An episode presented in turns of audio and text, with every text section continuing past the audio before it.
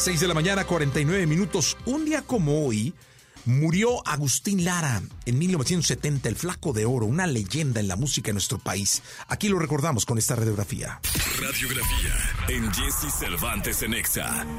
Es un referente de la música mexicana del siglo XX. Desde niño trabajó como pianista. Muy joven, una mujer le causó una cicatriz que lo caracterizaría por siempre. Fue esposo de la diva de México, María Félix. Hablamos de El Flaco de Oro, hablamos de Agustín Lara. Este amor me ha entrado de repente. Fuera un dolor de muelas en el corazón. Poniendo la mano sobre el corazón, quisiera decirte al compás de un son que tú eres mi vida. Ángel Agustín María, Carlos Fausto, Mariano Alfonso del Sagrado Corazón de Jesús, Lara y Aguirre del Pino. Ese fue el verdadero nombre de Agustín Lara, quien aseguraba haber nacido el primero de octubre de 1900 en Tlacotalpan, Veracruz. Sin embargo, en una investigación hecha por el periodista Jaime Almeida, se reveló que el compositor nació realmente en la Ciudad de México el 30 de octubre de 1897, basándose en la fe de bautizo y el acta de nacimiento que encontró el registro civil capitalino. Veracruz,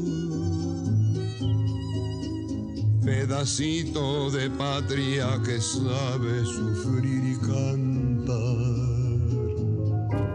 El padre de Agustín abandonó a la familia cuando éste era un niño. Tuvo que ir a vivir con su tía refugio. En ese tiempo conoció el armonio y aprendió de manera autodidacta a tocar más instrumentos. A los siete años ya demostraba una notable habilidad para tocar el piano. Agustín tuvo que abandonar sus estudios escolares para sustentar su hogar. Desde los 12 años trabajó como pianista en clubes nocturnos.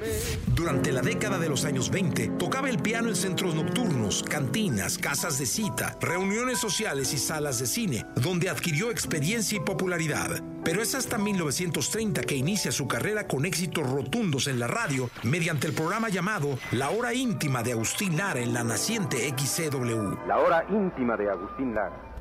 Páginas de inspiración y de recuerdo con la presencia en esta noche de gala del tenor Mario Alberto Rodríguez. A la par de la radio, actuaba y componía canciones para diversas películas, entre ellas Santa, la primera película sonora. También colaboró en el programa radiofónico La Hora Azul, compartiendo con intérpretes como Toña la Negra y Pedro Vargas. Lara recibió muchos homenajes y reconocimientos en la vida, como el del dictador español Francisco Franco, quien en 1965 le obsequió una casa por las canciones dedicadas a diversas ciudades como Granada, Toledo, Sevilla, Valencia, Madrid y Murcia, entre algunas otras. Lo sorprendente es que el maestro no conocía España cuando compuso dichos temas. Pero antes de irme quiero brindar por algo que llevo aquí muy dentro de mi corazón. Por España. Agustín Lara fue aficionado a la fiesta brava. Conoció al torero español Manuel Rodríguez Manolete cuando inauguró la Plaza México. A Manuel Benítez el cordobés, quien le brindó una faena, y al torero mexicano Silverio Pérez, a quien le compuso un paso doble.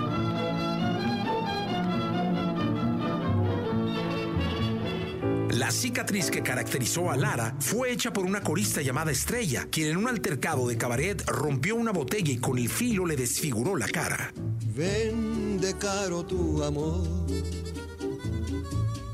aventurera. Tuvo varios romances con figuras de la época, sin embargo el más importante, y que terminó en matrimonio, fue con la diva del cine mexicano María Félix, a quien le compuso María Bonita y Aquel Amor.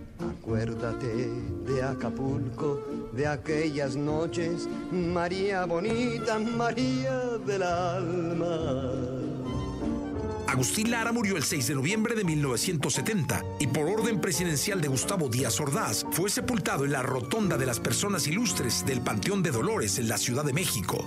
Él es eterno, él es el flaco de oro, él es Agustín Lara. Farolito que alumbras apenas mi calle desierta.